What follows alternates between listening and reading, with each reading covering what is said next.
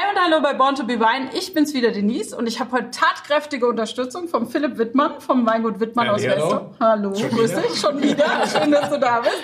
Und du hast uns zwei ganz tolle junge Winzerinnen eingeladen, nämlich die Marie-Louise Raumland und die Schwester Katharina Raumland vom Sektgut Raumland. So, jetzt habe ich das richtig über die Lippen gekriegt, weil sonst sage ich immer Weingut, ne? Aber ihr macht nur Sekt. Ja. Das ist toll und wir haben schon einen im Glas. Trinken Also dann drauf. trinken wir Also, mal. Zum Wohl. Zum Wohl. Wohl. Uh. Chin chin. Tschüss. Tschüss. Tschüss. Ja, schön, dass wir da sind. Das finde ich auch. Was haben wir denn im Glas da jetzt Tolles? Ähm, wir haben mitgebracht den Tradition Brütt. Den gibt's noch gar nicht so lange, ist auch der jüngste, den wir heute mitgebracht haben. Äh, und ist ein Jahrgangsverschnitt aus 2014 und 15. Und äh, das ist eigentlich ein schöner Anfang, weil 2015 war mein erster Jahrgang. Ah, äh, genau. Und das ist okay. eine Cuvée aus Pinot Noir und Meunier. Schön. Der Genau. Philipp hat ihn auch schon aufgemacht, hat vorhin richtig schön geploppt.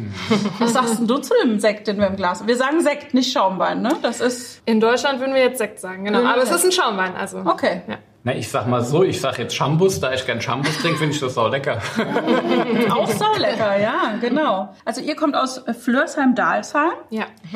Und tatsächlich, wenn ich das so sagen darf, macht ihr, und der schimpft wahrscheinlich der Philipp gleich wieder, aber der Sekt, den ihr macht, der ist dem Champagner, würde ich sagen, in Deutschland fast am nächsten, oder? Und das schimpfst du, weil, weil ich darf das nicht vergleichen, weil Herkunft und so. Oh Gott, so viele Themen gehen hier auf, aber Lass die Mädels ihre Sichtweise erzählen. Ja, also eigentlich kommt es in jeder Konversation vor. Ne? Man tendiert ja immer so ein bisschen dazu zu vergleichen, weil wenn du es mit deutschem Sekt vergleichst, hast du halt ganz schnell auch die Produkte im Vergleich, die man eher im Regal findet und die doch einen Euro weniger kosten. Und deswegen, wenn man so ein bisschen von der Produktion spricht, kann man es, glaube ich, schon vergleichen, obwohl wir niemals sagen würden, das, was wir tun, ist das, was auch die Champagne macht. Weil am Ende können wir das gar nicht. Wir haben unsere eigenen Hände und wir haben unser eigenes Terroir und machen sehr eigenständige, individuelle Sekte. Aber ihr habt einen Boden, der da irgendwie ganz toll funktioniert, habt ihr erzählt vorher, gell? Was habt ihr da? Genau, das ist der Dalsamer Bürgel. Das ist so ein bisschen unsere Hauslage, sage ich mal. Also wir gucken wirklich vom Schlafzimmer, vom Wohnzimmer immer auf den Bürgel.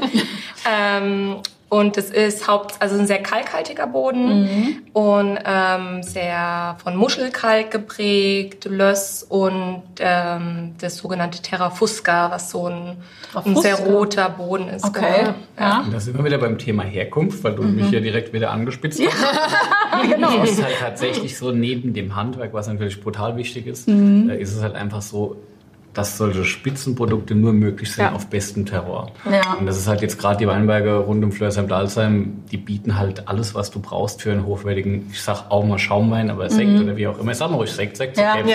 Ähm, ähm, weil halt einfach du die Mineralien auch aus dem Boden bekommst Mhm. und äh, diese ähm, Weine leben davon, dass sie am Gaumen halt eben halt auch stattfinden. Und, und das ist ein Riesenunterschied, wenn du jetzt von einem ganz normalen lösslehmigen Boden einen Sekt machst, wirst du niemals die Spannung aufbauen können, wie auf, auf, auf solchen äh, extremeren Böden, sage ich mal. Also immer dann, wenn Gestein mit ins Spiel kommt oder wenn Tonmineralanteil hoch Ja. ist, dann kommt halt was Eigenständiges raus. Und was wir auch immer merken, ist halt, dieses Kalkhaltige führt dazu, dass wir so eine ganz schöne Säurebalance haben. Und gerade beim Sekt ist es ja extrem wichtig, dass Mit der wir Säure. Ja, eine starke Säure haben, aber die darf nicht zu spitz sein, weil sonst ist es wieder unangenehm. Und äh, deswegen sind die Lagen tatsächlich sehr gut dafür geeignet auch. Ja. Philipp, du machst gar keinen Sekt, gell?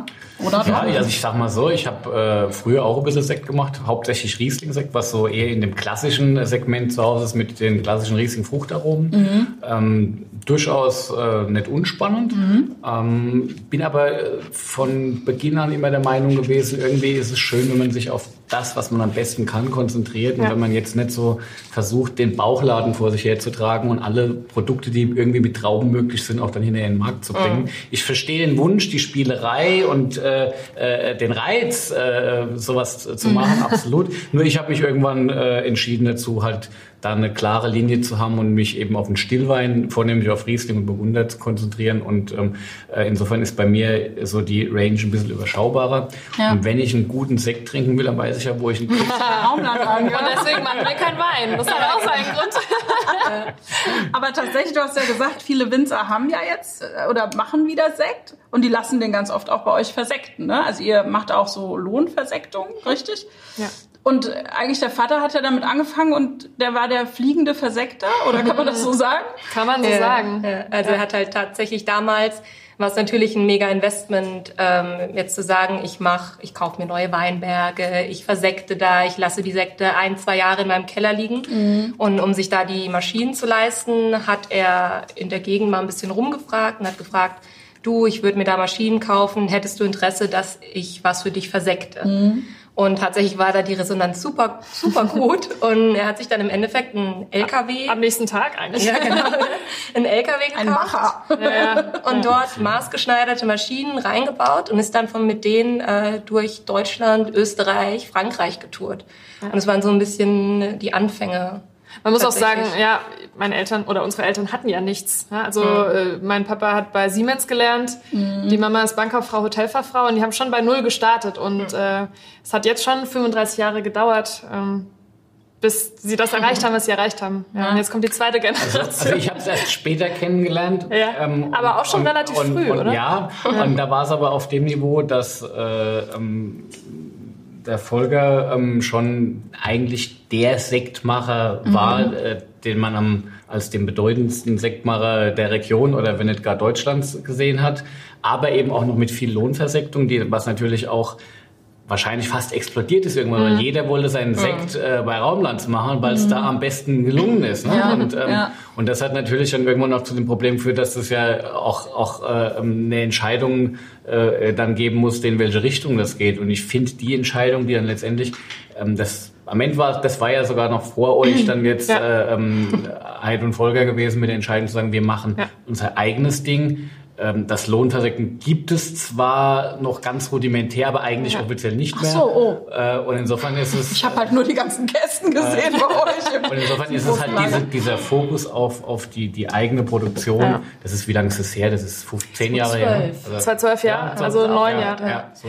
Und das war auch so ein Moment, der nochmal den Schritt weitergebracht hat. Weil mhm. natürlich, wenn du dich plötzlich wirklich nur noch auf deine eigenen Sekte fokussieren kannst, ähm, hast du natürlich, achtest du auf viel mehr Details noch noch. Und das hat, glaube ich, da auch nochmal einen Schub gebracht. Ja. Aber ihr lasst ja Sekte auch ziemlich lange ruhen, mm. sag ich mal. Mm. Und diese Zeit muss man ja auch erstmal überbrücken. Das ist ja ein mhm. wahnsinniges Grund, Investment. Grundsätzlich ein Rieseninvest. Ja. Also jeder, jeder, der Sekt macht, äh, äh, sollte sich das vorher gut überlegen, was das bedeutet. ja. ähm, weil du tust letztendlich die Ernte des Jahres nochmal über eine mehr oder minder ungewisse Zeit äh, nochmal äh, in, die, in, die, in, die, nächste äh, ähm, Verfeinerungsstufe äh, stellen und das dauert halt schon lang, bis da was Gescheites raus wird. Ja. Zumal, wenn man so erkennt, ich habe eben gerade gelesen, auf der Flasche steht jetzt hier 45 äh, Monate ähm, äh, drauf. Ne? Also das ist schon eine Zeit, äh, die die Dinge dann nochmal mhm. äh, in der Flasche verbringen, bis es dann wieder weitergeht. Also das ist, da brauchst du schon Geduld und mhm. ähm,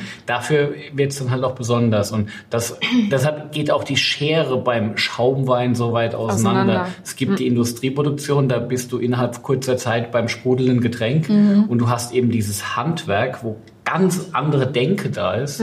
Und da kommt die lange Zeitschiene. Und ja. deshalb müssen auch diese Produkte ja, viel, viel teurer sein. Das mhm. ist ganz klar. Und ich glaube, da sind wir an einem Punkt, wo der deutsche Markt auch noch Potenzial hat. Ähm, wir sprechen ja beim Sekt immer vom Hefelager. Mhm. Und ähm, in Deutschland ist es so, dass der Sekt mindestens neun Monate auf der Hefe liegen muss und dann dafür offiziell in den Verkauf kommen bei der traditionellen Flaschengärung.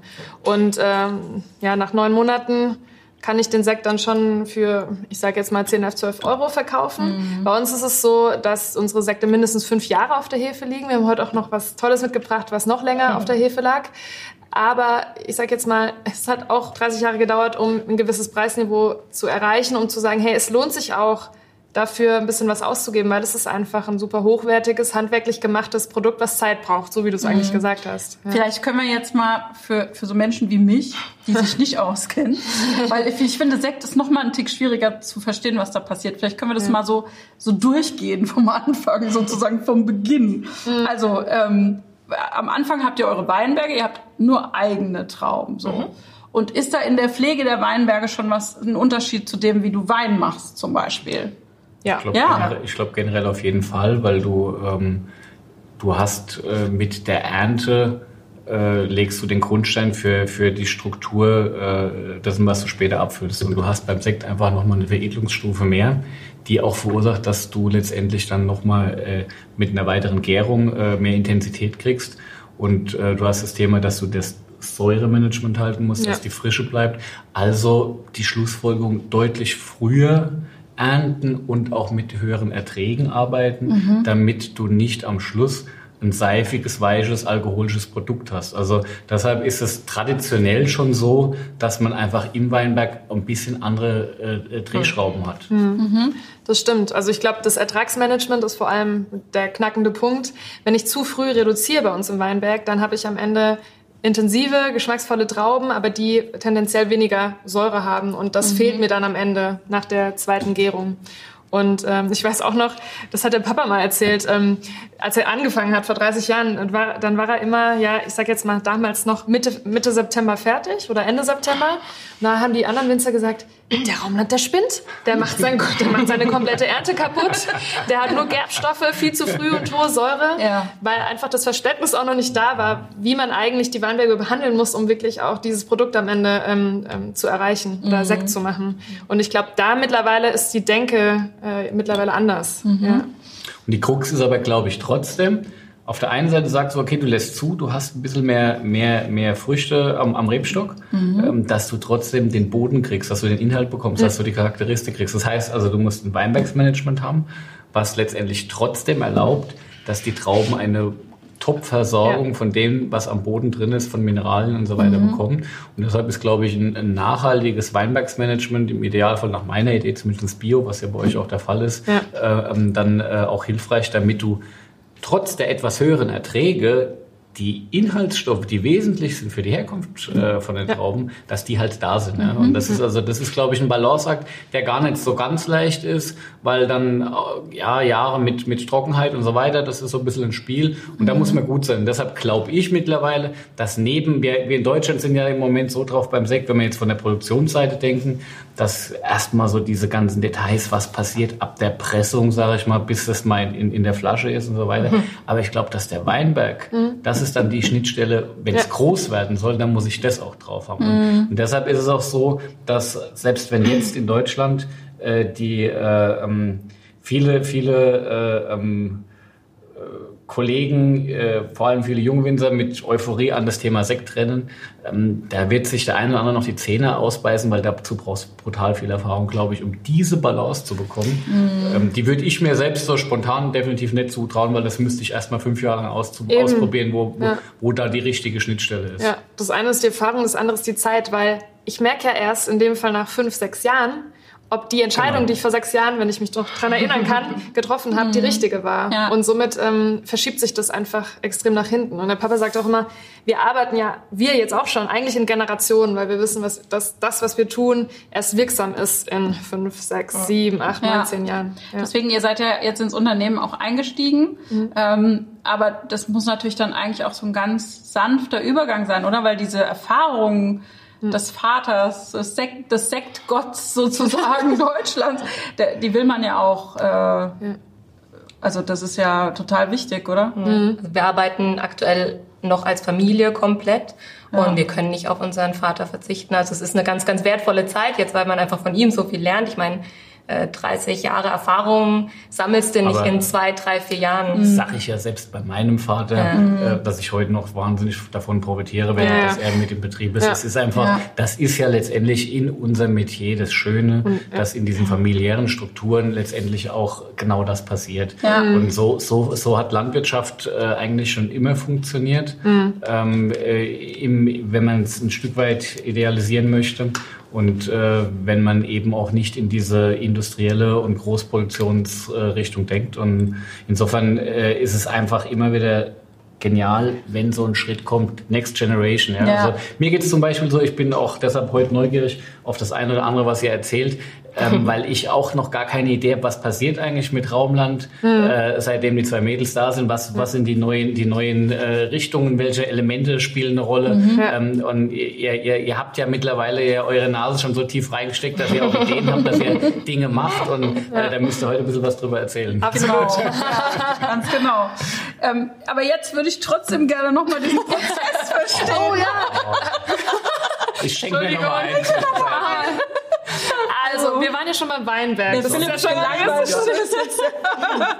genau, also Weinberg haben wir so. Jetzt Ja. Ähm, mir kriegt beide nochmal nachgeschenkt, weil das ist ein langer Prozess. Das ist ein langer die Sorten unterscheiden sich auch schon, oder? Ihr, Rein theoretisch, wenn man möchte, kann man aus jeder Rebsorte Sekt machen. Aber wir haben uns da schon stark fokussiert und werden es zukünftig auch noch mehr machen. Und das ist bei auf uns was wollt ihr euch fokussieren? Also vom, von der Stilistik definitiv Burgunder-Rebsorten. Aber jetzt kommen wir wieder, was ist die Vision und was passiert so in der Umwelt? Äh, gucken wir natürlich auch drauf, wie sich das Klima verschiebt. Und ich glaube, auch da werden wir zukünftig Anpassungen vornehmen äh, müssen, um auch äh, nachhaltig arbeiten zu können. Auch mit pilzwiderstandsfähigen Rebsorten, die aber total interessant sein können für Sekt, wenn man sie richtig aussucht. Ja, Ja. habe ich zwar erst sportlich. viel später Ja. die Frage, aber das, Aber ja, das finde ich nämlich jetzt auch interessant. Ihr habt ja schon welche gesetzt auch, gell? Pilzwiderstand. Die, ja, komm jetzt. Komm jetzt. Die alten sind ausgerissen. Die haben alle so, so, so strange Namen, ne? ja, ja. Der Vorteil ist beim Sekt, du musst es nicht nennen. Aber das bringt Dann Cuvée Oder Blanc de Blanc. genau. Aber so Solaris und wie die alle heißen. Und äh, Philipp, jetzt bist du ja so ein, äh, so ein, so ein Freak, Riesling-Freak eigentlich. Echt? Würdest du jemals sagen, okay, ich nehme jetzt so eine Piwi, pilzwiderstandsfähige Sorte, Solaris, und setze sie dahin, weil ich dann weniger Probleme habe mit, Never say never. ja. Aber es ist schon so, dass äh, bei dem, was ich mache, ähm, die Rebsorte so ein zentrales Ja. Element ist, Ja, ja. ähm, dass ich mir schwer vorstellen kann, mich äh, Von Riesling von zu Riesling zu trennen. Ja. ja. Also nochmal, wir wollen uns auch nicht von irgendwas trennen, sondern ich glaube, das sind so Aspekte, die so in unsere Arbeit jetzt mit reinfließen, dass wenn man Du kannst ja auch im Cuvée-Bereich da Ja, arbeiten. ja, ne? genau. Das ist ja das Spannende, dass Beim du Sekt, letztendlich ne? beim Sekt Ja. einfach nochmal, auch das ist ja auch ein Ansatz, den du zum Beispiel äh, in, in der Idee zumindest des deutschen Herkunftsstillweins, wenn wir über Riesling oder auch Burgunder oder Mhm. Ja. Silvaner reden, da hast du diese Cuvée-Idee ja nur sehr rudimentär. Das ist ja Mhm. ein Thema, was alle machen. Und da ist ja in der Regel das Reinsortige wichtig. Ja. Und Ja. beim Sekt ist es halt so, dass du halt eben über die Cuvée so viel Entscheidungen äh, äh, oder Richtungsinterpretationen bekommen kannst, das ist ja ein irrsinniges Thema.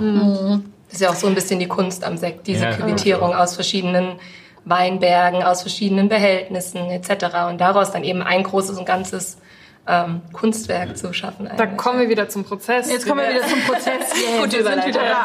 Also, Wenigstens hat einer aufgepasst. okay. Also, äh, Unterschied bei der Lese haben wir gesagt. Früher lesen. Genau. Also Ja. wir lesen immer um die 80 Grad Öchsel in Anführungszeichen, äh, um einfach nicht zu hohe Zuckergehalte zu haben, um im Endeffekt wieder, weil wir ja zwei Gärungen haben, nicht zu hohe Alkoholgehalte zu erreichen, weil sonst wird ein Sekt schnell fett, bisschen ausladender, der braucht eher eine, eine elegante Struktur und das erreichen wir mit eher weniger Alkohol. Okay. So, und dann kommt Trauben rein. Und dann gibt's was?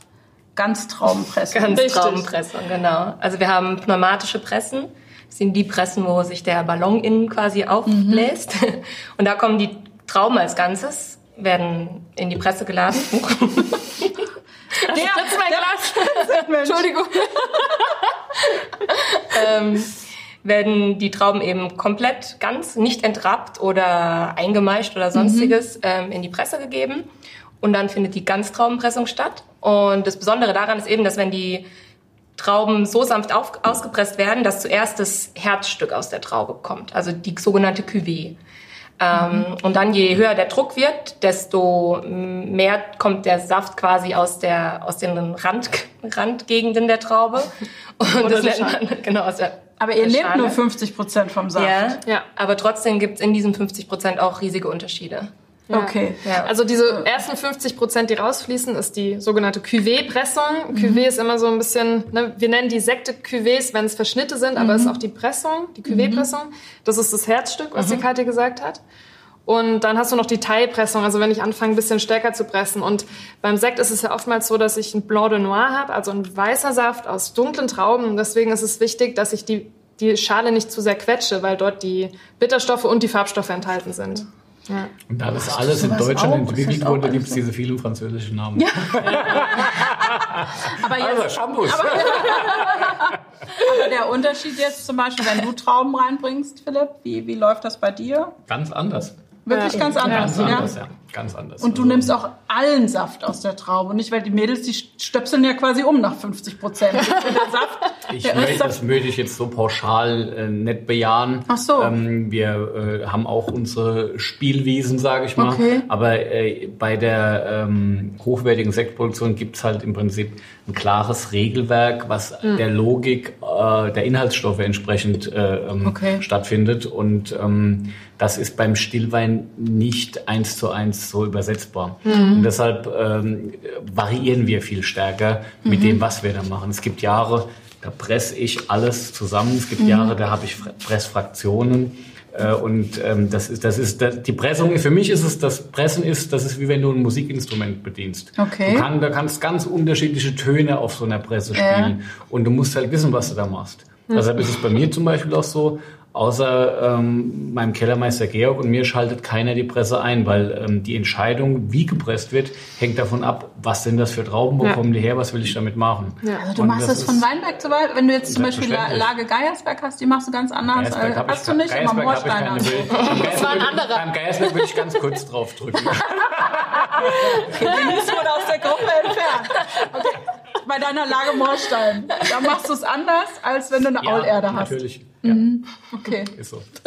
Entschuldige bitte. Ja, ich habe mich vorher, habe Ich hab- extra, ich hab hab extra noch die VDP-Verkostung mir angeguckt und gelernt, dass du vier, dass du vier Lagen hast und ich wusste die auch alle und das Brunnenhäuschen und alles und dann sage ich den Geiersberg, weißt du.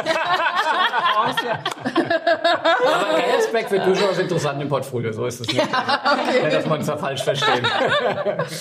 Okay, gut. Also so und jetzt, ähm, also wir haben, das ist jetzt gepresst und dann lasst ihr das ganz normal gären, so wie der Philipp das jetzt auch gären lassen würde. Oder ist das auch ein Unterschied schon?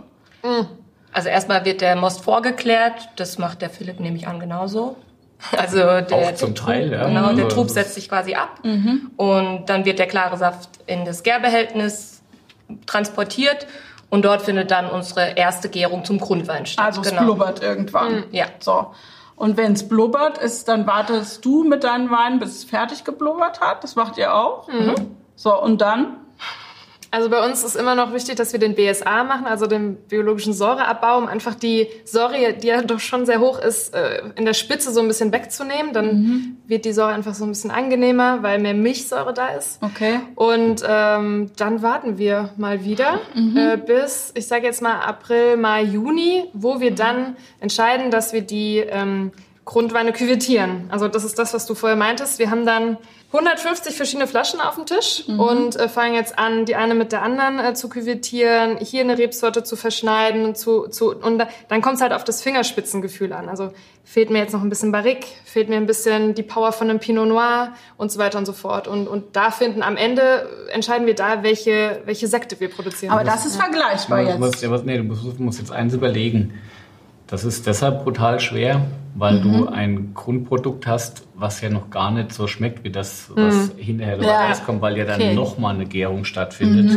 Äh, und zwar in der Flasche und dann noch die Hefelagerung stattfindet. Das heißt also, du baust da was zusammen mit der Vision, was daraus wird. Du kannst also, und das ist der Unterschied zum Stillwein, wenn wir küvettieren zur Abfüllung, dann ist es eigentlich schon das fast fertige Produkt. Ne? Und hast vielleicht noch eine Filtration danach oder so, oder die Flaschenfüllung. Und hier bist du in einer Zwischenstufe. Und das ist halt, und da kommen wir halt auf dieses große Kellerhandwerk, äh, ähm, wo man sagt, okay, jetzt wird's halt, so wie du sagst, dann schon auch so ein bisschen ähm, die, die Kunst dessen, was, was, was, was machbar ist. Neben all dem, was im Weinberg ist, ist, glaube ich, das.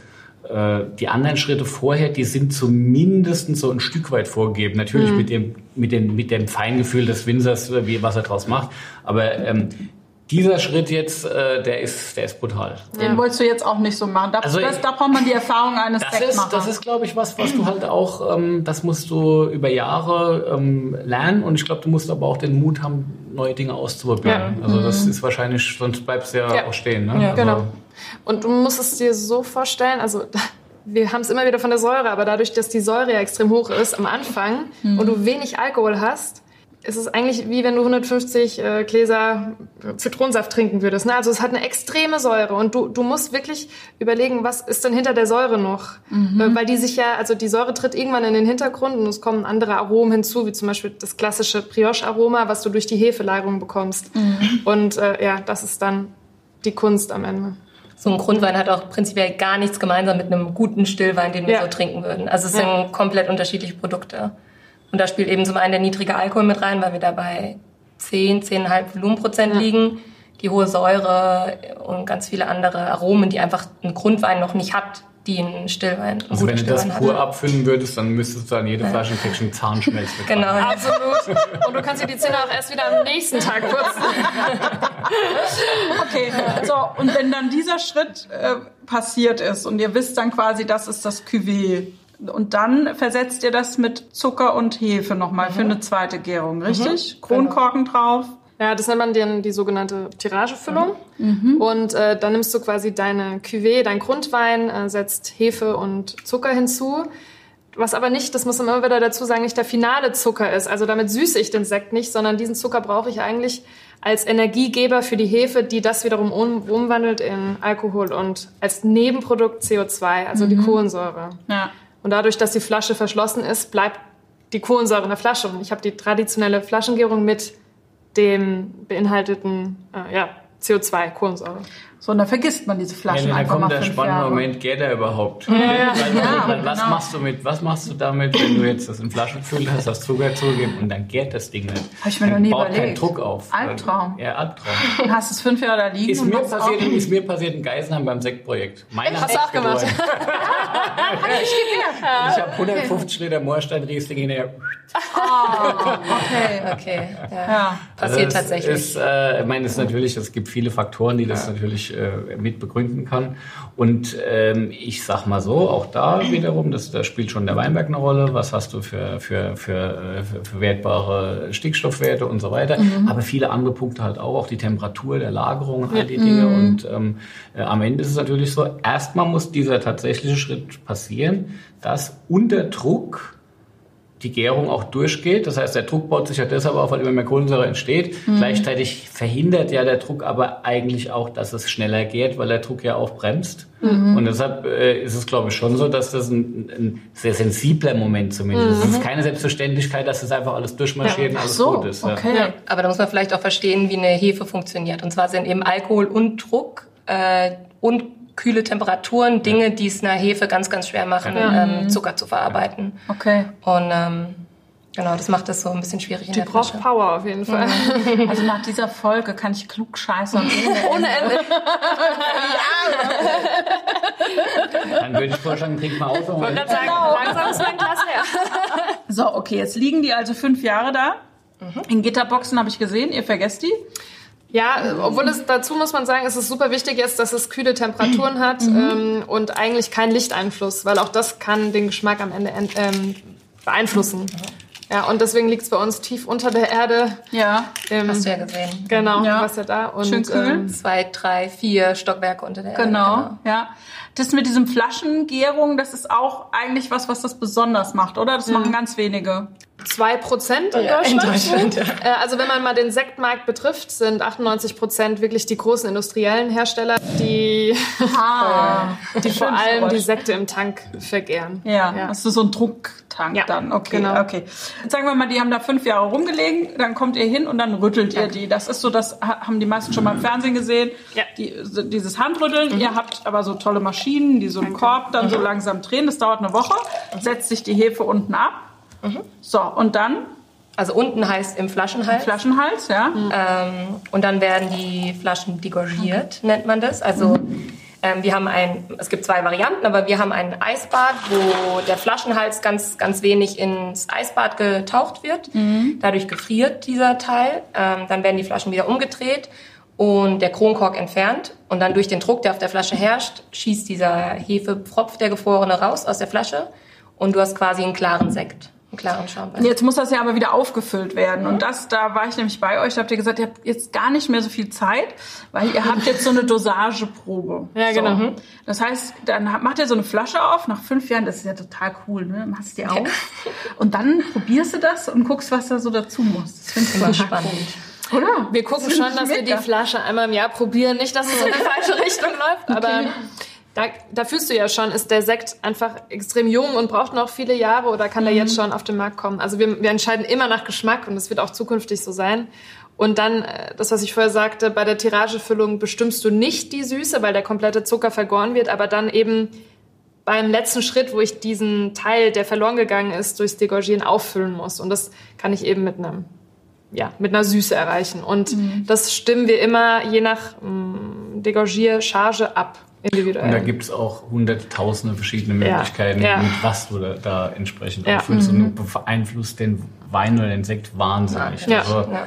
das Total. Ist, äh, ist, ist brutal. Also, ähm, Mhm. äh, Ich habe das äh, durchaus auch mit eigenem Material zwei, dreimal äh, gerade beim Volker äh, mitgemacht. Ähm, äh, und am Schluss kam ich dazu, dass ich ähm, für meinen Bereich äh, die Variante gewählt habe, äh, ohne, ohne Dosage. Äh, äh, allerdings ist das natürlich äh, nur bedingt grundsätzlich sinnvoll, sondern es gibt ja tausende Möglichkeiten, einfach eben auch, auch gewisse Richtungen äh, äh, zu gehen. Und äh, manchmal sind so Dosagen einfach das i-Tüpfelchen für einen ganz großen Sekt, denke ich. Also, aber auch das ist wieder so, das ist die nächste Spieler. Deshalb, wir, wir sehen gerade, es ist einfach wirklich, es ist eine Wahnsinnsspiel gewesen. Ja, total. So, jetzt haben wir aber, du hast was Neues eingeschenkt, Jawohl. Philipp, gell? Ja. Triumvirat. Das ist sozusagen ähm, über Jahre eigentlich so das, die, die, die Königsdisziplin äh, bei euch gewesen. Ja, ne? ja. Und ähm, das ist ein Sekt, der fehlt bei uns äh, nie äh, an Silvester. Das ist Okay. also ähm, traditionell immer dabei. Das Besondere hieran ist, ähm, sag's eigentlich schon, Triumvirat war ja so früher zu Zeiten Cäsars so das Drei-Männer-Bündnis, ne? Also die drei starken Männer, die so die politischen Fäden in der Hand hielten. Und bei uns sind es die drei klassischen Rebsorten tatsächlich. Jetzt hat man doch wieder einen Vergleich mit der Champagner, aber das ist Pinot Noir, Meunier und Chardonnay. Und ähm, klassisch bei uns ist Triumvirat schon äh, um die 80 Prozent im Holz ausgebaut, aber also gebrauchtes Barrique. Das heißt, der Holzeinfluss ist spürbar. Dadurch hat er eine schon äh, ja, Komplexität und, und schon viel Körper.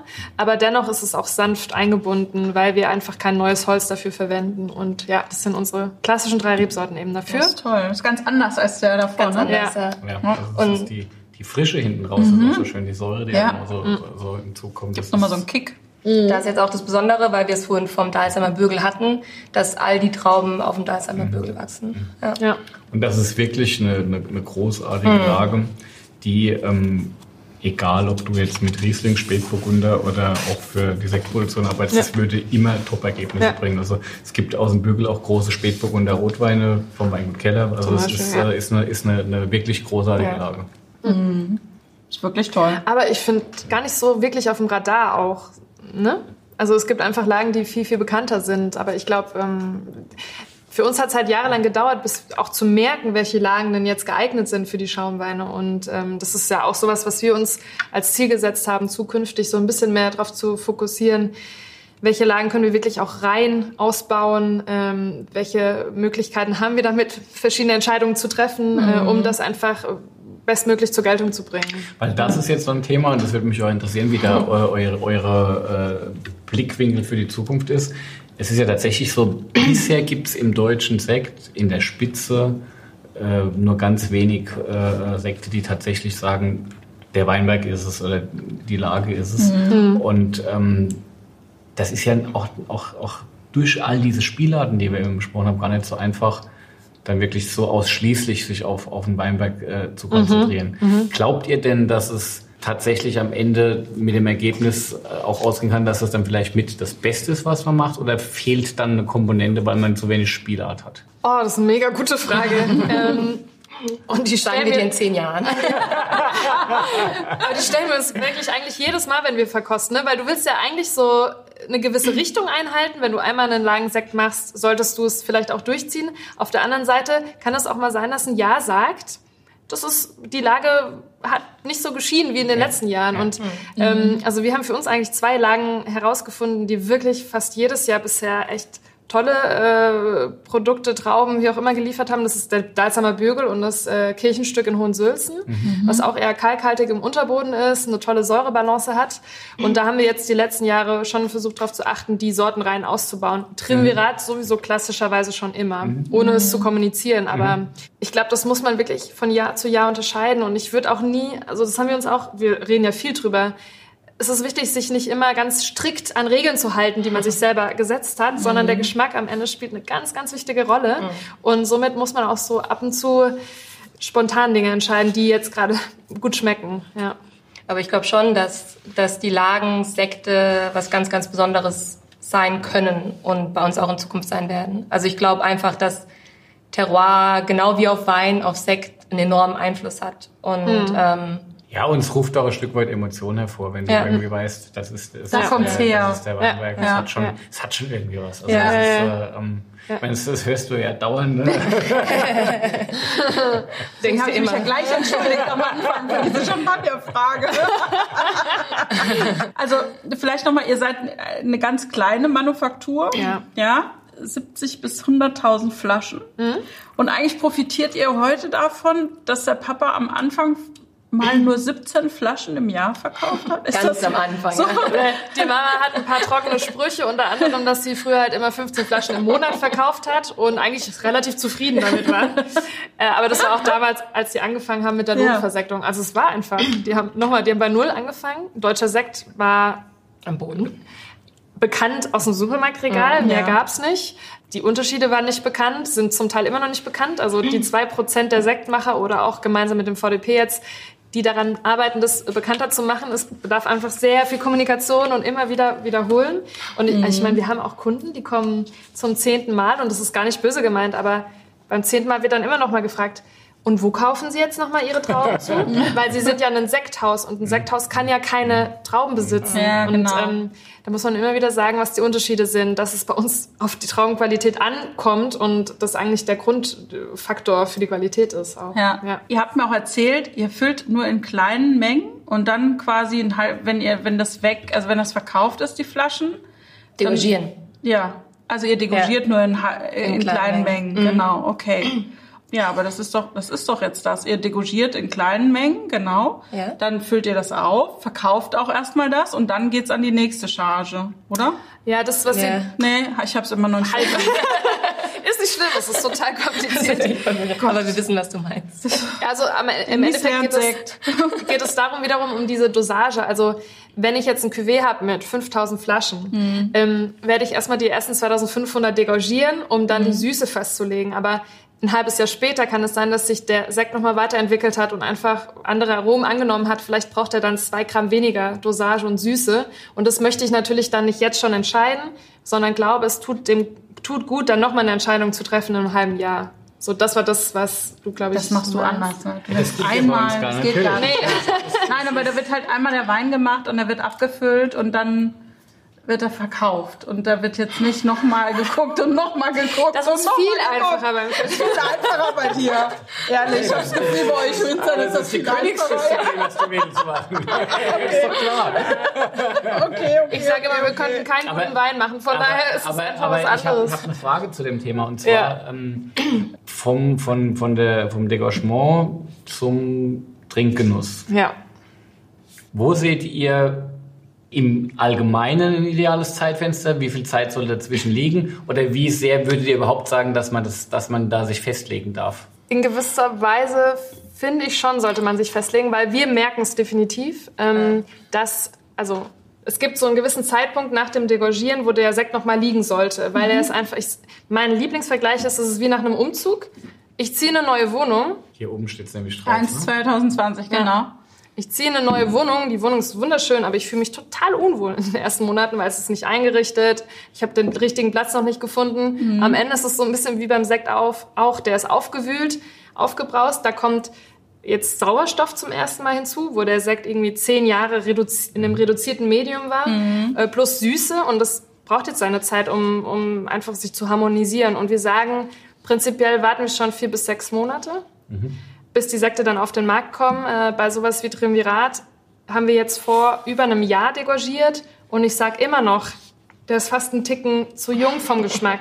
Also in einem Jahr wird er noch besser schmecken als jetzt, obwohl die Hefe schon entfernt wurde. Aber es ist halt unheimlich schwierig, äh, das auch, also wir kommunizieren es zwar, aber wenn man eine Sektflasche kauft, will man sie ja oftmals auch direkt trinken, ja. Und, Und, und was ist jetzt mit Sekten, die schon lange degorgiert äh, im, in dem guten Kellerlagern Ja, im Vergleich, meine im Vergleich zu, zu dem Idealzeitpunkt. Ähm, kann der trotzdem manchmal besser sein? Ja. Ja. So, das wäre jetzt Okay. so. Okay, sorry. kann ich denn, aber wie lange kann ich den denn im Keller? Weil wir, Philipp lange, will ja, dass wir jetzt einen. Keller anlegen, so. Wie lange liegt dann so ein Sekt im Die Keller? Gegenfrage zum Wein, oder wie lange lagerst du einen guten Wein im Keller? Okay. Keine Ahnung.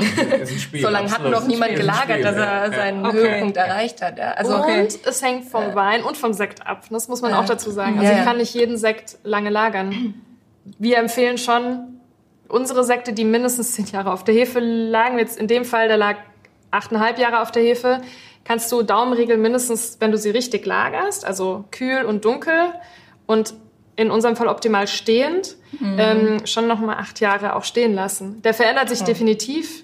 Ähm, das wird so ein bisschen karamelliger, geht in so eine Whisky-Brioche-Richtung fast schon, aber ist trotzdem bei einer guten Sektqualität super elegant und toll. Wir lieben das. Ja. Und äh, werden diese schon länger äh, gelagerten Sekte die besseren Essensbegleiter oder ist das nicht unbedingt der Fall? Pauschale Antwort Sorry, gibt so ja. Pauschale. Antwort. Ich würde sagen, Frage, ja, aber aber- ich würde schon sagen, ja. Weil ich finde, die, die Aromen, die da entwickelt werden, passen oftmals viel besser zu einem Essen als zum Aperitif. Weil es eher komplex wird. Ja, und dieses Vanillige ist ja oftmals total cool zum Essen. Ja, dieses, d- ja, du Wobei weißt, zu anderen, es kommt auch an, was du isst. Also ich denke, zu einigen Mahlzeiten Ja, ja. passt auch eben was Ja, ja, ein bisschen klar, frischeres klar. besser, genauso wie ein besser frischerer Riesling vielleicht manchmal besser Mhm. passt als ein gereifter Riesling. Und genauso ist es im Endeffekt beim Sekt, würde ich behaupten. Ja. Obwohl ich sagen muss, solche Sekte, die dann lange noch mal im Keller liegen, würde ich immer aus einem großen Glas trinken. Also da gibt es schon Mhm. extreme Unterschiede. Wir sagen immer, bitte verwendet keine Sektflöten. Das ist das Schlimmste, was man machen kann mit einem Okay. Sekt. Leider heißt die Sektflöte, deswegen ist es sehr irreführend. Ja. Aber auch für einen Schaumann, der lange gereift ist, Ja, so der braucht Kelch. Luft. Der braucht Luft, ja, um sich einfach so ein bisschen zu entwickeln, auch noch im Glas.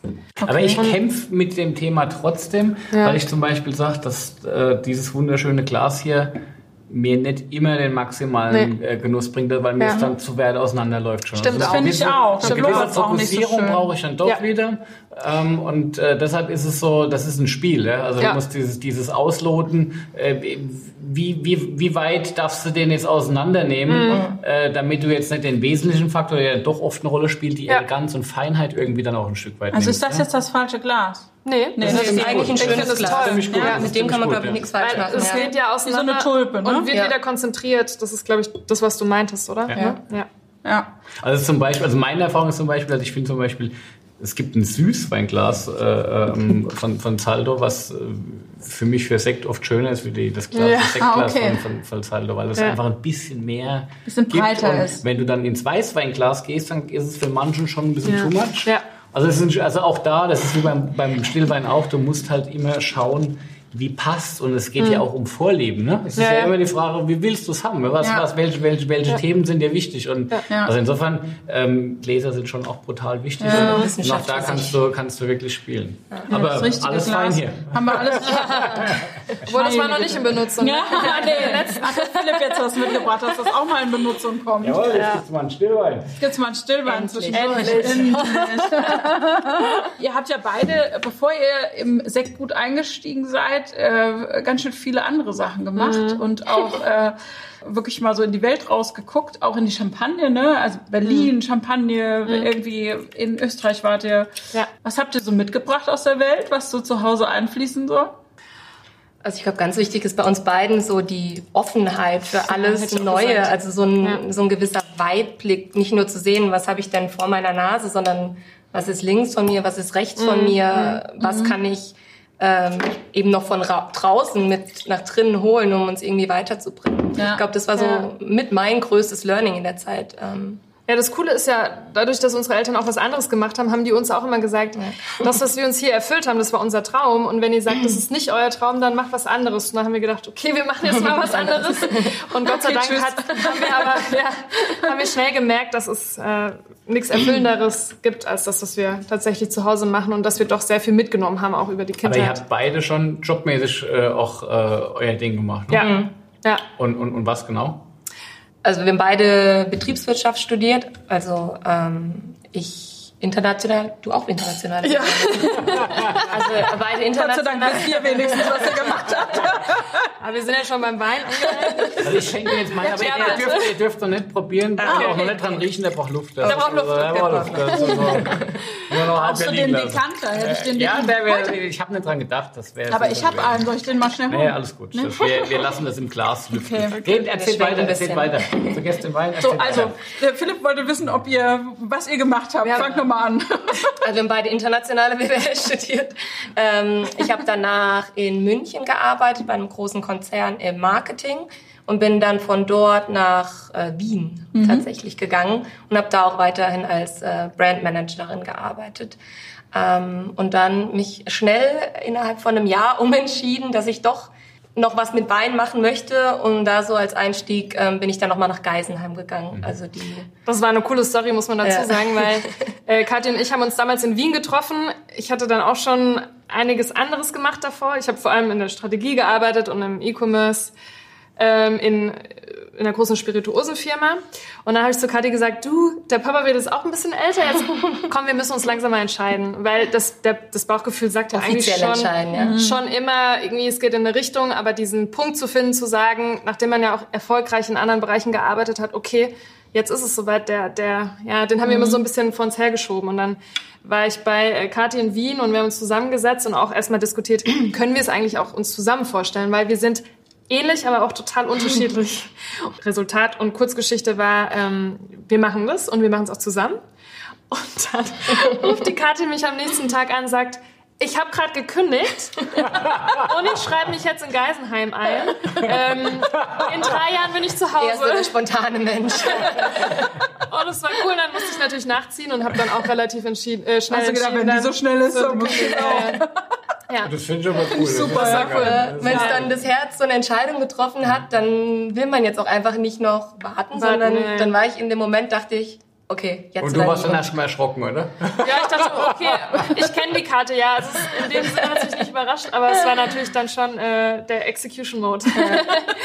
aber es war cool und dann, ähm, ja, dann, ich bin jetzt seit anderthalb Jahren zu Hause und äh, die Karte eigentlich seit jetzt, so mehr Ja. oder weniger, äh, genau. Aber wir haben beide ja ja, BWL und Weinbau studiert. Von daher war dann auch irgendwann die Frage, wie teilen wir uns überhaupt auf?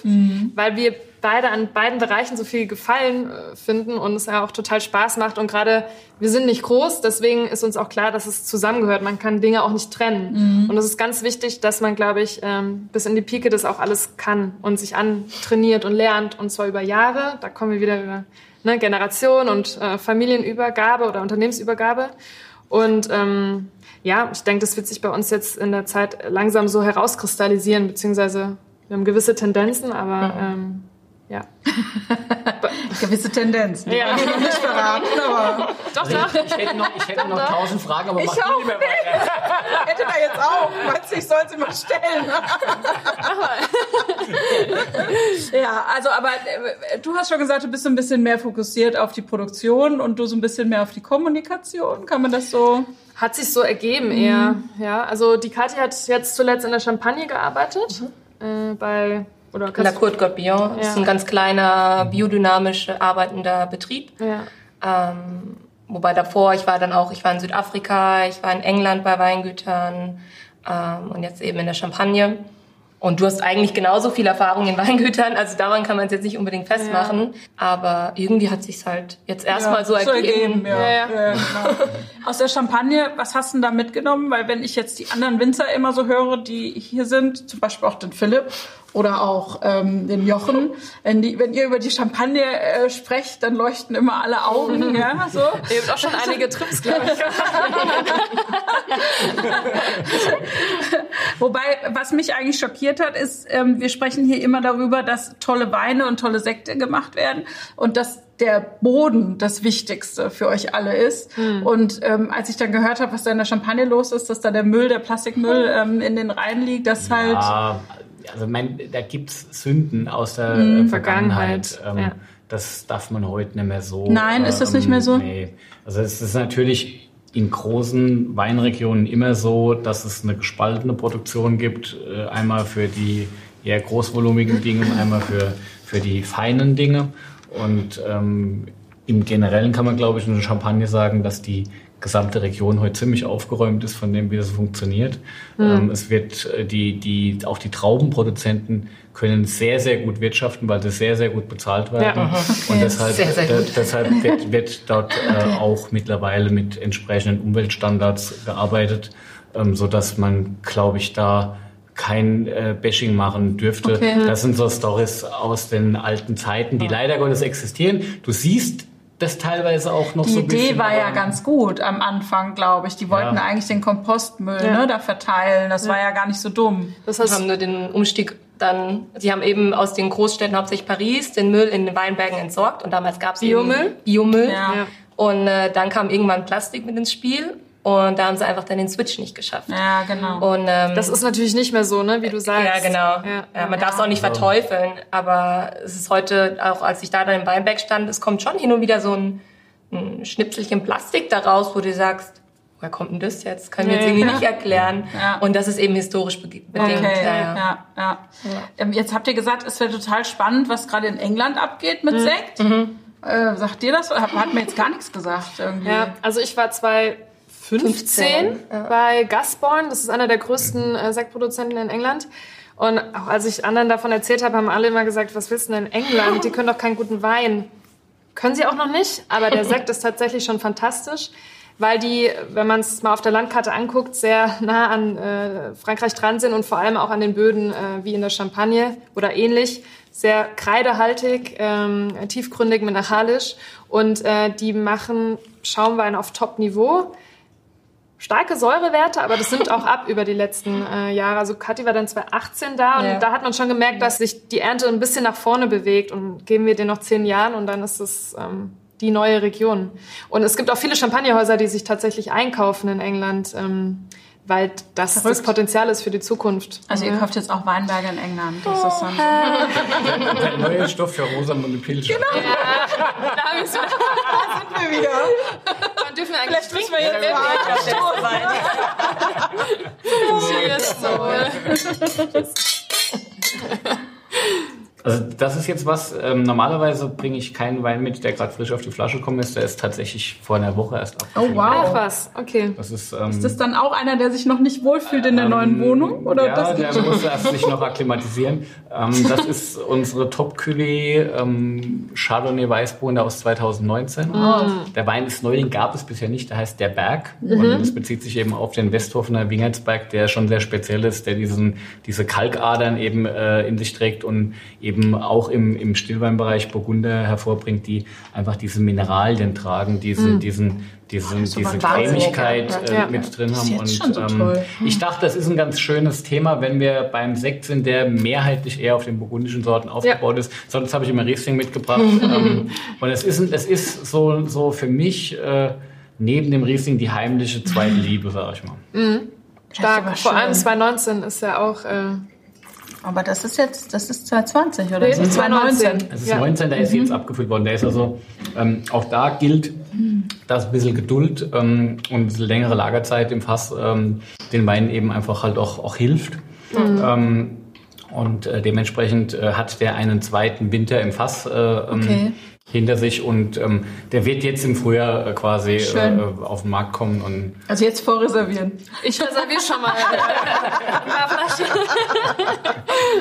Schön mineralisch, oder? Ja. Das ist ganz das ist, also toll. Also wir haben tatsächlich, wenn wir jetzt, wir reden hier über Bürgel versektet mhm. und reden über ähm, Westhofener Lagen wie Kirschbüll und Moorstein diese Lagen haben sehr viel Verwandtschaft vom, vom Untergrund her. Mhm. Schwere Tonmergelauflage, mhm. Terrafusca, diese, diese äh, braunrötlich gefärbte Erde mhm. mit ein bisschen Eisenanteil auch drin und halt dieser Kalkstein. Und das, das gibt diesen Kick, diesen salzigen Effekt ja. am Gaumen. Und ähm, das ist jetzt die Version in Stillwein, wo du sagst, okay, ein bisschen gehaltvoller, ein bisschen cremiger, ein bisschen intensiver, ähm, aber halt auch nur eine Gärung.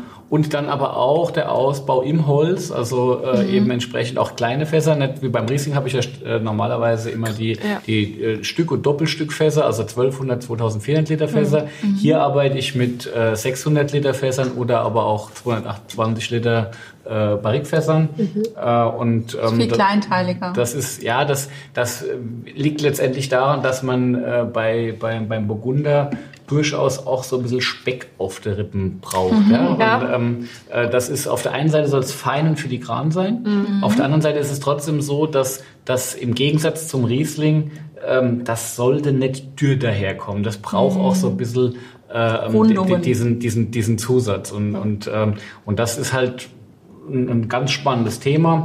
Schwierig ist dann, das ist auch so eine Lernphase, die, die viele dann irgendwann mal mitmachen. Schwierig ist, wenn solche Weine zu viel Holz haben, mhm. weil du dann über die wahre Seele gar nicht mehr sprechen kannst, ja. die, spürst du nicht mehr. Mhm. Und letztendlich ist es ähnlich wie jetzt, wie jetzt beim Triumvirat eigentlich so die Idee. Der Wein soll, soll, soll seine Herkunft zeigen, soll diese Elemente äh, zeigen mhm. und soll nicht irgend, irgendwie, was weiß ich, äh, ähm, entweder die Story Toastnoten oder Röstnoten oder mhm. oder oder, mhm. oder äh, eine, eine, brutale äh, Cremigkeit äh, irgendwie haben, sondern das muss irgendwie letztendlich am Ende, am Ende, balanciert und ja. der Weinberg soll sprechen. Ja. Und deshalb auch äh, in dem Fall der Berg, weil das letztendlich, die Trauben werden halt brutal geprägt von diesen Lagen und äh, dementsprechend äh, halt die Kommunikation auch in diese Das heißt, Richtung. du setzt das Holz zwar ein, aber eigentlich nur, um das rauszukitzeln, was er hat genau. und nicht um dem genau. eine extra Note mitzugeben. Ja, so. ja genau so ja. ist es. Also unsere Gläser sind leer.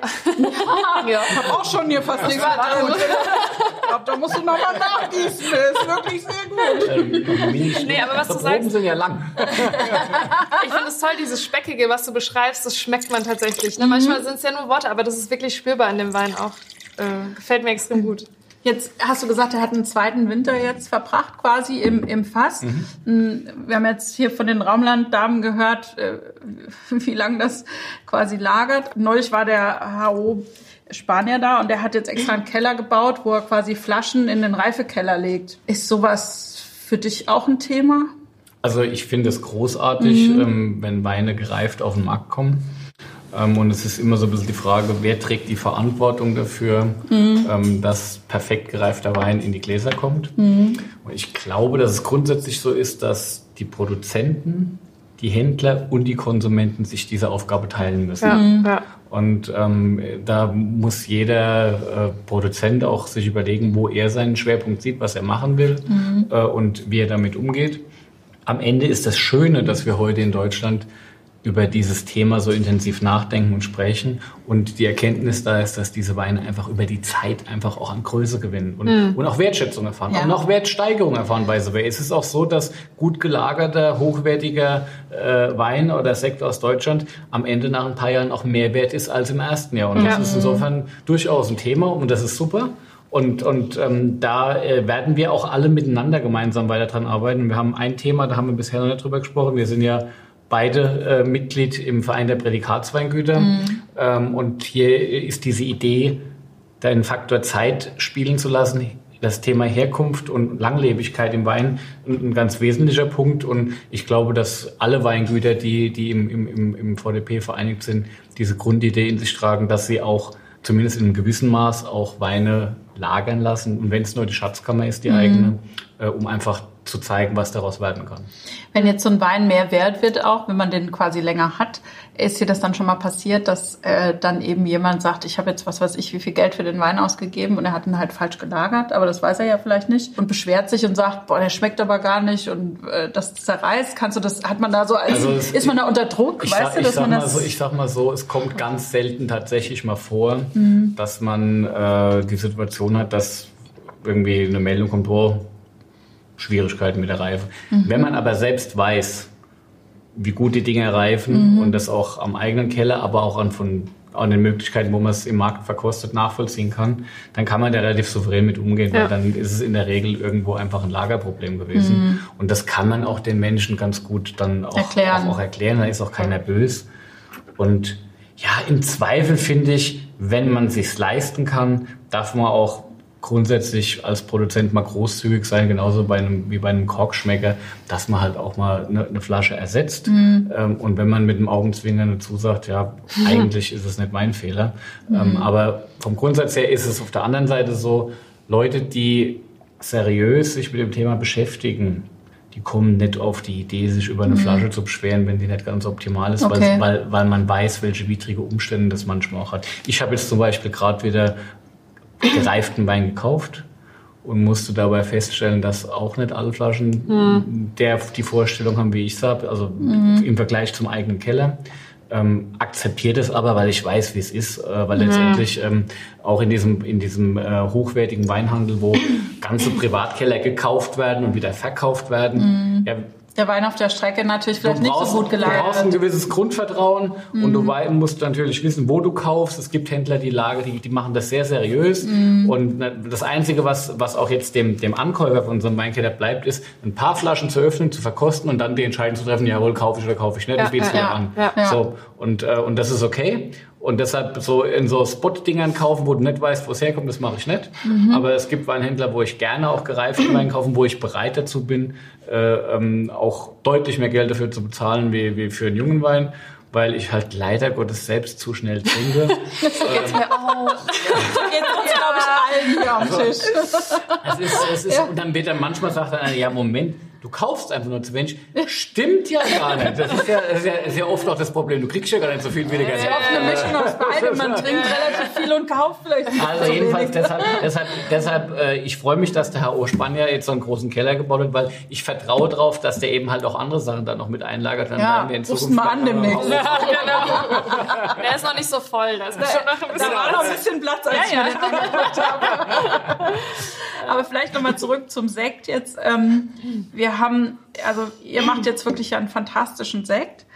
Ähm, und trotzdem ist das so, dass das Wort Sekt allein in Deutschland ja ein schwieriges Wort ist, sage ich mal. Also wenn ich jetzt für einen Verbraucher, der keine Ahnung hat, ne, wenn du jetzt durch den Supermarkt gehst, sag ich mal, äh, selbst beim, äh, bei einem kleineren Weinhändler manchmal, was du da so kriegst, ne, wie grenzt man sich da ab? Mhm. Ist da nicht noch unglaublich viel Kommunikation notwendig, was die Winzer mit dem Stillwein eigentlich schon fast ein bisschen hinter sich haben. Ja. Weil ich finde, Champagner ist halt irgendwie so ein Qualitätsversprechen. Ne? Also wenn du, wenn du sagst, ah, ich mach mal Champagner auf, dann steht da jeder, selbst wenn es der schlechteste Champagner ist, den man kriegen kann, sagt der, oh, das ist ein Champagner. Wenn du sagst, ich mach mal ein Gläschen Sekt auf, ist das halt... Kann so sein, kann so sein. Genau, ja. ja.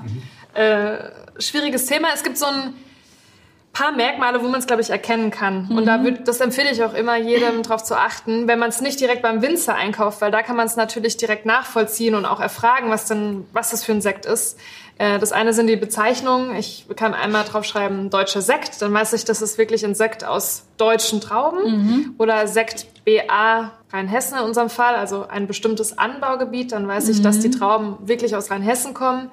Ähm, oder es gibt Sekt aus Deutschland, sagt man, gell? Also hergestellt in hergestellt Deutschland. In Deutschland. Mhm. Ähm, bedeutet, dass die Herstellung in Deutschland stattgefunden hat, aber das bedeutet noch lange nicht, dass die Trauben aus Deutschland kommen. Mhm. Und in den Fällen ist es meistens so, dass auch der Sekt im, im Tank, äh, in großen Drucktanks hergestellt wurde. Mhm. Ähm, ja, dann gibt's die traditionelle Flaschengärung, die oftmals kommuniziert wird. Mhm. Ähm, das sind so die beiden Punkte. Und dann Jetzt haben wir es wieder. Äh, es gibt zwei Initiativen in Deutschland, die auch immer mehr dahin gehen, äh, um zu sagen, wie, wie kommunizieren wir denn das, was diese zwei Prozent in Deutschland tun, mhm. stärker nach außen. Ich fange mal mit den anderen an. Das sind die traditionellen Sektmacher, ähm, die jetzt auch äh, eine gemeinsame Kommunikation entwickelt haben, ein Logo zu sagen, ein mhm. Sektmacher in unserem Verband bedeutet nur traditionelle Flaschengärung, nur die Cuvée-Pressung. Ähm, ich achte auf ein gewisses Hefelager und so weiter mhm. und so mhm. fort. Und dann auch vor allem jetzt seit wenigen Monaten der VDP mit dem VDP-Sektstatut, mhm. was ja aber Jahre gedauert hat, um das zu entwickeln. Du kannst da bestimmt gleich noch mehr dazu sagen, aber wir spüren es am eigenen Leibe jetzt ähm, wirklich auch noch mal mehr ins Detail. Traditionelle Flaschengärung, welche Lage eventuell, ähm, Cuvée-Pressung, ähm, Handlese, Handlese ähm, Monate Hefelager, das nochmal unterscheiden mhm. und so weiter und so mhm. fort. Und ich glaube, wenn dann ein gewisser Stempel drauf ist, hat man die Sicherheit, dass es auch nach gewissen Regularien produziert worden ist. Das. Nervige ja. an diesen Dingen ist immer, dass du dich schon an Regeln halten musst. Ja. Ist, wenn, du, wenn, du, Mitglied in einer Vereinigung bist, ähm, die sich gewisse Qualitätsvorgaben gibt, dann sind das dann halt am Ende auch deine. Mhm. Ähm, nicht, mit dem Wein auch. Mit dem Wein auch. Jetzt teilt man die ja grundsätzlich, aber trotzdem mhm. bedeutet das, man wird ja auch kontrolliert für das, was man da macht. Und manchmal gibt es ein ganz kleines Detail, was man vielleicht ein bisschen anders sieht. Ja, ja. Und mhm. ähm, deshalb ist das durchaus auch kann das mühsam sein, sich dazu zu entscheiden, mhm. äh, dass, so, dass man gemeinsam eben äh, an, an so einem Regelwerk arbeitet. Aber letztendlich bei dem Thema ganz klassisch, und da passt es auch gut, wenn man äh, ähm, diese Schwierigkeit, wie du sie geschildert hast beim Sekt, äh, wenn man den entgegnen will, dass, äh, dass wir eben hier über eine ganz andere Produktqualität sprechen, mhm. dann hast du neben deiner eigenen Marke, die natürlich das sowieso schon im Markt kommunizieren kann, halt die Power von mehreren kleinen Strukturen, die mhm. zusammen dann doch eine größere werden. Mhm. Und das ist das, was eigentlich dann sinnvoll ist, was dann eben hilft. Deshalb auch das VDP-Statut, weil eben im Verband äh, der Prädikatsangehöriger wo klassischerweise hauptsächlich Stillwein gemacht wird natürlich, auch der Sekt äh, zunehmend eine Rolle spielt. Du kannst das ja nicht, also wir haben ja vorhin gesagt, was für unterschiedliche Schritte notwendig sind. Man so. kann das nicht über einen Kamm so, scheren. So, geht, ne? geht schon los damit, mhm. wie viel Ertrag lässt du in einem Weinberg zu. Ja? Mhm. Und da musst du einfach auch kapieren, dass du beim Sekt anders denken musst wie beim Stillwein. Mhm. Und das sind so die Themen, das muss dann auch dieser Verband erstmal lernen. Und dann haben wir haben gesagt, eben im VDP, die, die es können, die mhm. sollen das gemeinsam entwickeln, was die Regeln sind, ja. nicht die, die da nicht mitspielen. Ja? ja. Äh, und insofern äh, ist daraus jetzt, glaube ich, äh, ein, ein, ganz gutes Projekt geworden, was trotzdem in den Kinderschuhen steckt. Und ja. entscheidend wird sein, was die Betriebe selbst daraus machen, wie viel Lust sie haben, das Thema mitzukommunizieren. Mhm. Ähm, das ist so ein bisschen die, die spannende Aufgabe, ob die Betriebe sich eher dazu entscheiden, zu sagen, sie bleiben in ihrer Weingutskommunikation und das andere schleppen sie nur so ein bisschen mit oder ob es da so auch so eine gemeinsame Power gibt. Bei dem Thema, als wir die Lagenklassifikation in Deutschland entwickelt haben mhm. für, für den VDP mit dem Thema großes Gewächs, da war es tatsächlich trotz dieser 200 Individualisten so, dass diese gemeinsame Power plötzlich auch eine Marktbedeutung entwickelt hat. Dass man super. gemerkt hat, mhm. dass einfach wirklich da dieses gemeinsame Arbeiten einfach ein viel größeres Rad gedreht hat wie bei jedem Einzelnen. Ja, es gibt halt nicht so viele Sekt. Und, und ja, aber pass auf, ich glaube schon, dass wir die Chance haben, äh, in Deutschland. Und da muss es, ich beschränke es tatsächlich auch nicht nur auf dem VDP, es gibt auch außerhalb vom VDP mhm. ein paar äh, tolle Sektmacher. Und ich glaube schon, dass, und da, soweit ich das, ich krieg's ja nur aus der mit, soweit ich es mitkriege, ist das ja, ist die Branche aber auch relativ offen da. Ihr habt Total. da eigentlich ganz guten ja. Austausch. Ne? Ja. Und ich glaube, dass diese, diese Generation der, der, der Sektgüter in Deutschland oder Sektproduzenten in Deutschland, die High-End produzieren wollen, dass da ähm, man dieses Verständnis hat, dass man gemeinsam auch kommunizieren will. Und mhm. deshalb bin ich da sehr zuversichtlich, dass das äh, in der Wahrnehmung auch in der Breite klarer wird, was es da an hochwertigen Dingen gibt. Heute ist es selbstverständlicherweise eben so, dass die Leute, die sich damit beschäftigen, die wissen das mhm. und die pieken dann auch die Dinge raus, mhm. die, die spannend sind. Aber es ist natürlich schöner, und das ist beim deutschen Mann im Allgemeinen ja auch so, wenn das äh, so ein bisschen Allgemeinwissen wird. Ja. Ne? Das ist natürlich, das, das, das, äh, gerade wenn man selbst Produzent ist, ist es ja. äh, mega angenehm, wenn man nicht permanent erklären muss, wieso das, was man da macht, besonders gut ist. Ne? Dass ja. nicht so Fragen kommen wie von mir heute. Ja, ich aber, aber äh, also in der Tat können wir dann mal so äh, festhalten, Winzersekt schon mal besser als das, was es im Supermarkt gibt. Okay, ich fange nochmal neu an. Ich habe früher immer gelernt, äh, kaufen Winzersekt. So, dann habe ich jetzt Sektmacher wie euch kennengelernt. Ja, das spielt ja in einer ganz anderen Liga. Mhm. So. Also gilt das nicht mehr, dass man sagt, äh, Winzersekt besser als Supermarktsekt? Prinzipiell glaube ich schon. Mhm. Ja. Aber trotzdem kann man auch das nicht pauschalisieren. Ein Winzerwein ist mit Sicherheit im Durchschnitt auch besser als ein großer Kellereienwein. Mhm. Ähm, aber auch da Ausnahmen bestätigen die Regel. Und ja. Ja. Muss man kritischer sehen. Muss man, ne? kritisch man muss es kritischer ich, sehen ja. und das ist ich eigentlich das, was ich hier heute gelernt habe. Ja, und das Wort Winzersekt bedeutet einfach, dass ich aus meinen eigenen Trauben auch den Sekt mache. Ja. das heißt, der Winzer stellt es her. Aber es zählt natürlich noch viel mehr dazu, als nur aus den eigenen Trauben Sekt mhm. zu machen. Deswegen würde ich schon einfach immer gucken, dass ich auf mehr Faktoren achte als nur dieses Wörtchen. Achtung, Philipp, ah, das schöne Geräusch. Schön, ja. So, ganz leise wollte ich jetzt nicht machen. Zum Thema leise und Thema Raum fällt mir ja auch noch eine Story. Ich weiß gar nicht, ob ihr die kennt. Oh Gott. Ähm, Schieß also, los. Also entweder, vielleicht war sogar einer von euch dabei, ich weiß es nicht, keine Ahnung, aber ich habe mal der ehemaligen Kellermeisterin ihr äh, Geburtstagsfest äh, aus Versehen ähm, gecrashed. Das Zelt? ja. Da war noch so eine Zeltgeschichte. Ja, ja. ja also, Jetzt wird spannend hier am Tisch. Darf ich dir erzählen? Weil aus Kinderaugen. Aus, also wie, wie alt waren wir da? Also ich weiß es wirklich also tatsächlich 13, 14, 15. ähm, wir hatten eine Kellermeisterin aus Frankreich und Ja. die hat ihren Geburtstag, ich glaube, das war der 30. Geburtstag, gell? Teurer. Und äh, Philipp war auch dabei und das war wirklich so die erste Geschichte auch, mit der ich dich immer verbinde, weil ähm, wir saßen alle im Garten, aber unter einem Riesenzelt, was wir aufgebaut haben, falls es regnet. So, und äh, die Jungs dachten irgendwann, sie wollen Fußball spielen. Ich glaube, so hat's angefangen. Ne? Und äh, wir haben da einen riesen Platz äh, und dann haben die Jungs äh, losgelegt. Und wir saßen aber alle noch mit allen Gästen im Zelt. Aber plötzlich ist das Zelt weggeschoben worden und war weg. Ja, und die, alle- die, die Gläser sind wohl gespritzt und ähm, alles umgeflogen, weil das verbunden war. Wir haben das richtig mit, äh, oder meine Eltern irgendwie mit, mit, ähm, mit Seilen oder sowas, festgemacht, okay.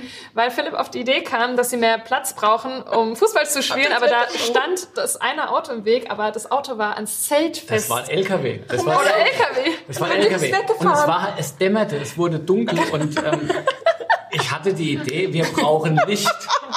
Und dann bin ich in den LKW gestiegen, das war ein schöner Raumland-LKW, bin da eingestiegen, da hat einen Schlüssel gestellt, und, oh, guck mal da, schon den LKW gerade mal so ein bisschen Kurve, dann haben wir Licht zum Kicken. Und in dem Moment fing Schlüssel an, läuft, und ich fahr los in dem Moment mal wie hinter mir wirklich es, es scheppert und kracht und dieses weiße Zelt äh, am Wackeln ist und alle schreien und laufen da rum, als ob eine Bombe eingeschlagen Aber wäre. das war, das war kein kleines Zelt, das war so ein Weinfestzelt, was Philipp dahinter sich hergezogen hat. Und in dem Moment ist wirklich die Frage, wo würdest du jetzt am liebsten sein? Ich habe hab, hab da hinter dem Lenker gesagt, du liebe Zeit. Und, dann, und kam der Volker und völlig ins Und dann kam einer hinher, das war auch ganz lustig. Das war, war äh, der Sine Rollierfahrer, der kam hinher und Volker, du bist schuld, du hättest das nicht festbinden dürfen. Das ist doch gut, die Schuldfrage war gleich erklärt. Du hattest nichts damit zu Ich bin tun. im Boden versunken. Und lustig ist die Story halt auch ähm, aus verschiedenen Blickwinkeln. Insofern war es jetzt auch schön, das von dir zu hören. Die Eva, meine Frau, war auch im Zelt. Und in dem Moment, wo es gescheppert hat, hat sie sofort gesagt, oh Gott, Philipp. Die kennt dich halt ganz gut. Also, in diesem Sinne. Wir haben was Neues im Glas. Das war dann einfach Open Air. War ja gutes Wetter, oder? Was haben wir denn im Dritter Glas? Juni. Das ist jetzt, äh, das riecht schon ganz briochig Ja. sozusagen. Genau, um einfach mal zu zeigen, was man alles machen kann. Das ist jetzt ein Sekt, äh, der wow. über zehn Jahre auf der Hefe lag. Von Wow. einem ganz besonderen Jahrgang muss man dazu sagen, 2008 war sowohl in der Champagne wie aber auch in anderen Gebieten, aber auch in Deutschland prädestiniert ein- einfach dafür, tolle, elegante, säurebetonte Sekte zu produzieren und wir haben gewartet und gewartet und gewartet und es hat einfach gebraucht, bis der Sekt auch seine Reife äh, erreicht hat. Und das ist tatsächlich jetzt der Fall. Ja. Mein lieber Schwan, der ist schon, wir schlürfen noch ein bisschen. Ah, das ist großartig. Das ist groß, Das ja. ist, das ist ein Knaller. Man muss dazu sagen, der wurde jetzt auch 2019 ähm, degorgiert. Mhm. Und das ist jetzt das, was du gesagt hattest. Jetzt kommen diese klassischen 2019, ja, tatsächlich. Tertiäraromen oder das, was auf der Flasche noch passiert. Also dieses leicht Vanillige Das dazu. ist nämlich ganz schön, weil das uns sehen ja nicht alle. Es ist hinten immer ein Aufkleber drauf, wo man Ja. eben sieht, da ist er degorgiert worden. Ja. Und ähm, genau, der Philipp zeigt es nochmal. genau, ja. Ja, das ist super. Ja, am Ende ist es ein wichtiges Datum, weil an bei, zu dem Datum entscheiden wir dann, wann wir den Sekt von der Hefe entnehmen und da hört diese jungfräuliche Reifung auf und ab dann kommt eine andere Reifung, ja, mit den anderen Aromen und ich glaube, das ist wichtig zu kommunizieren und auch dem Kunden äh, verstehen zu geben, was da passiert. Wir hatten aber auch schon Kunden, die äh, auf uns zukamen. sagen. Weißt du es noch? Frau Raumland, wir haben ein Problem. Also wir haben jetzt ganz frisch Ihre Sekte äh, gekauft und äh, der ist abgelaufen. Das MHD ist äh, von 2018. ja, also Okay. Zu lang gelagert. Zu Tut's leid. Probieren Sie ihn mal. ich glaube, ein Sekt kann im Prinzip nicht ablaufen, aber das ist tatsächlich das Degorgierdatum. Was ist Ja. so der älteste Sekt oder Champagner, den ihr mal getrunken habt? Oh, ich glaube, da sind die Mädels besser wie ich. Ja? Also. Äh, Wo also- du, Champagner ist doch auch viel, Ja, ne? ich wollte wollte ja nicht. Warst du bei Paul Roger dabei? Ja, ja. Äh, 1920. Oh. Ähm, eine halbe Flasche von Paul Roger. Ein ganz toller Kunde, der sagte, ich würde mir gerne mit euch was probieren. Ich habe einen Weinkeller aufgekauft und da war so viel drin und unter anderem diese Flasche Paul Roger. 0,375 was. Stand noch drauf, äh, Sektsteuer 6 Mark 50 oder irgendwie so. Deswegen konnte man zurückverfolgen, Ja. dass es 1920 war ungefähr, weil sich die damals sehr schnell geändert hat. sah aus wie Whisky, kaum noch Kohlensäure, aber so eine Säure.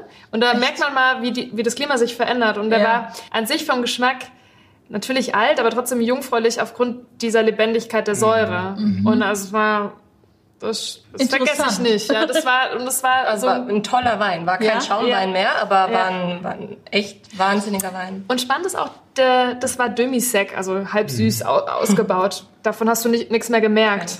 Okay. Ja. Also es war das ist das War älteste, ein glaube ich. Erlebniswasser, Ja, das ist ja, ja bei mir auch. Ja. Du? Ich muss ehrlich sagen, ich kann gar nicht jetzt ganz direkt auf einen Jahrgang gehen, aber ich sag mal so, ich habe schon sicherlich also aus den letzten ähm, 50 Jahren immer wieder mal irgendwie mal was vor die Flinte gekriegt, aber Ja. ich kann jetzt nicht sagen, dass mich die äh, ganz alten Sekte ähm, Nicht, nee, das möchte ich nicht sagen. Das kommt immer auf den Moment an. Das ist so wie jetzt, wie, wie jetzt eben die Schilderung auch, wobei die sind wirklich schon mal deutlich älter ist. Es ist letztendlich so, dass ähm, du näherst dich dem Stillwein. Ja. Und ähm, dann geht es dann doch irgendwann stärker um die Emotion. Äh, und ähm, insofern sage ich mal, wenn ich äh, Sekt oder Shampoos trinken will, dann würde ich mich in der Tendenz so in den letzten 20 Jahren aufhalten. Wo er noch richtig blubbert auch. Also ja, richtig Ja. blubbert tut er nach Nee? 20 nicht mehr, aber... Wie lang äh, blubbert er noch? Ja, aber er Ja. hat, er hat schon noch, er hat dann schon noch äh, ähm, äh, Kohlensäure, das, das schon, aber Ja, halt nicht ja, mehr, ja, nicht mehr, genau. der, also ganz fein und zurückhaltend und das sind, das können auch großartige Essensbegleiter dann auch sein. Ja. Oder letztens, wir haben einen Keller aufgeräumt und dann waren da noch ein paar Cookies, wo kopfüber Sekte drin standen und da stand nur SCH drauf. Wir glauben, es war Scheurebe von 1984. Früher hat man natürlich auch anders Sekt gemacht, also äh, unabhängig vom Champagner, aber die schmecken auch anders. Man, man hatte noch nicht so das Wissen, die früher zu ernten. Das heißt, es Ja. waren auch schon eher etwas körperreichere Sekte. Ja. Und äh, ja, ich würde mich auch eher auf die letzten 30, 25, 20 Jahre konzentrieren. Also ja. das, was ich hier im Glas habe, ist super. Das ist und das, da Hammer. brauche Das ich ist nichts Älteres. ja auch noch also, mal, ja, genau. Ist ja nur zwölf Jahre alt. So, jetzt schnell Fragerunde. Okay. Marie-Louise, mit welchem Sekt verführst du deinen Mann? Das ist schwierig, weil er so gerne viel trinkt und unterschiedliche Dinge. Da reicht Ähm, einer nicht. reicht einer nicht. Magnumflasche. Generell eine Magnumflasche wahrscheinlich. Ja. Ist denn Sekt trinken männlich? Hat nicht Sekt so ein, äh, so ein, nee, gar nicht, Weder gell? noch. Ja, würde ich auch sagen. Aber, aber hat das nicht so, Grundnahrungsmittel.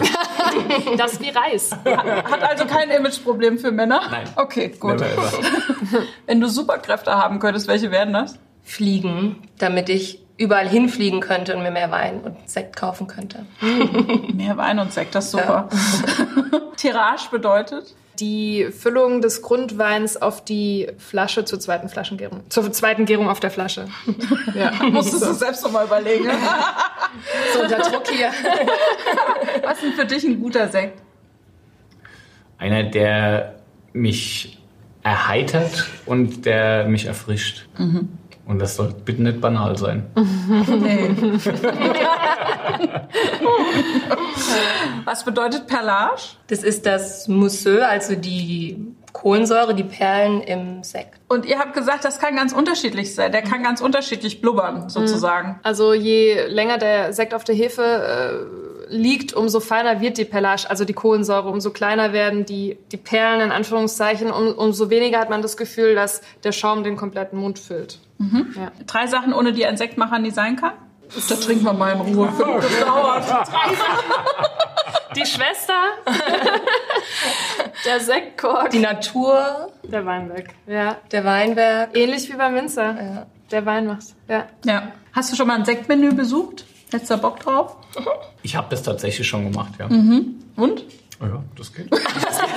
Kann man machen. Das ist schon, nein, das ist schon, das, das, das ist mega aufregend und ähm, das ist halt äh, dieses Problem, dass man sich manchmal zu klassischen äh, oder den Klischees zu sehr hingibt, was man wann trinkt. Und Ja. natürlich kannst du Sekt durchs komplette Menü trinken. Also du musst halt nur die richtige Auswahl haben. Also- wäre die Antwort jeden Tag. Jeden Abend. Es funktioniert auf jeden Fall. Also bei mir ist es zum Beispiel auch so, dass ähm, wenn ich jetzt äh, beim Sonntag, Sonntagabendlichen Kochen weiter Lust auf, auf den Sekt oder Shampoos habe, dass der dann halt auch äh, zum, zum Essen noch auf dem Tisch steht und ich gar keinen anderen Wein aufmache, weil das ist für mich jetzt nicht, das macht ist für mich keine grundsätzliche Frage, ob das jetzt geht oder nicht, sondern es muss halt nur so die, die, die Sinne befriedigen, was du gerade willst. Und da du kannst du, Lust halt, hast. und da kannst du halt auch durchaus das bisschen Kohlensäure noch mitveratmen. Das ist ja kein Problem. Daran scheitert. Bringt mich zur nächsten Frage. Sekt zum Essen, ja oder nein? Ja, Und, und zu welchem passt es besonders gut? Leberwurst. also am besten äh, tatsächlich fette Speisen sind super cool dazu, weil der Sekt so elegant und säurehaltig ist und dazu Leberwurst ist da, ja, das ist das Paradebeispiel, aber tatsächlich zu schweren Mahlzeiten. Das ist Das probiere ich mal mit dem Leberwurstbrot gut. Ja. So, und dann habt ihr aber gesagt, es passt gar nicht zu. Rumfleisch Ingwer, und Paprika. Und Artischocken. Artischocke. Und Artischocken. Die vier würde ich sagen. Das ist auch schwierig mit dem Wein, oder? Ja. Was macht man Ja. dazu? Na, Das Fleisch ist- geht ist oder? ganz so einfach. Ja, ist nicht so einfach, gell? Okay, ja, da trinkt man mal kurz nix. Also ich bin ja grundsätzlich der Meinung, wenn es mal nett passt, dann muss man einfach zwischendrin einen Schluck Wasser trinken und dann kann man das separat spielen. ah, ja, super. Nee, also wenn, wenn ich angenommen, äh, ähm, äh, ich habe jetzt irgendwie einen, einen Thai-Curry vor mir und es, ich weiß, es ist schwierig, dann verzichte ich schon nicht auf den Wein. Also dann, dann versuche ich tatsächlich entweder mit einem Glas Wasser, was ich da stehen habe, zwischendrin einfach ähm, eine. Trennlinie zu schaffen. Im Notfall geht dann auch irgendwie so ein, so ein, so ein Tiger-Lager oder so zwischendrin und dann, dann gehst du äh, auf den Wein überhaupt, dass du kannst den Wein auch trinken. Also, Essen, Wasser, Lager, Wein. zum Beispiel. Das merken wir uns, das ist leicht zu merken. Äh, Der Philipp hat schon ein paar Mal vorgemacht, aber wie öffne ich eine Flasche Sekt richtig? Brauche ich einen Säbel? Uh, gefährlich. Sind auch schon Unfälle passiert. Ja, Tendenziell sagen wir immer leicht schräg halten, damit es nicht so schäumt. Mhm. Nicht den Korken drehen, sondern die Flasche. Und wenn der Korken gar nicht rausgehen will, dann würde ich immer die Agraffe zwar hier aufdrehen, aber tatsächlich oben ein bisschen äh, um den Korken noch festhalten, damit man einen besseren Griff hat. Das Drahtgestell, ne? Genau. Agraffe. Ja, Ja. okay. Philipp, es gibt ja so, ähm, so Flaschenverschlüsse, so für, für at home, wo du so Vakuum erzeugst. Braucht man so einen Kram? Macht das Sinn? Ja, wenn man nicht schnell genug trinkt, macht das Sinn. Also für mich nicht. würde ich sagen.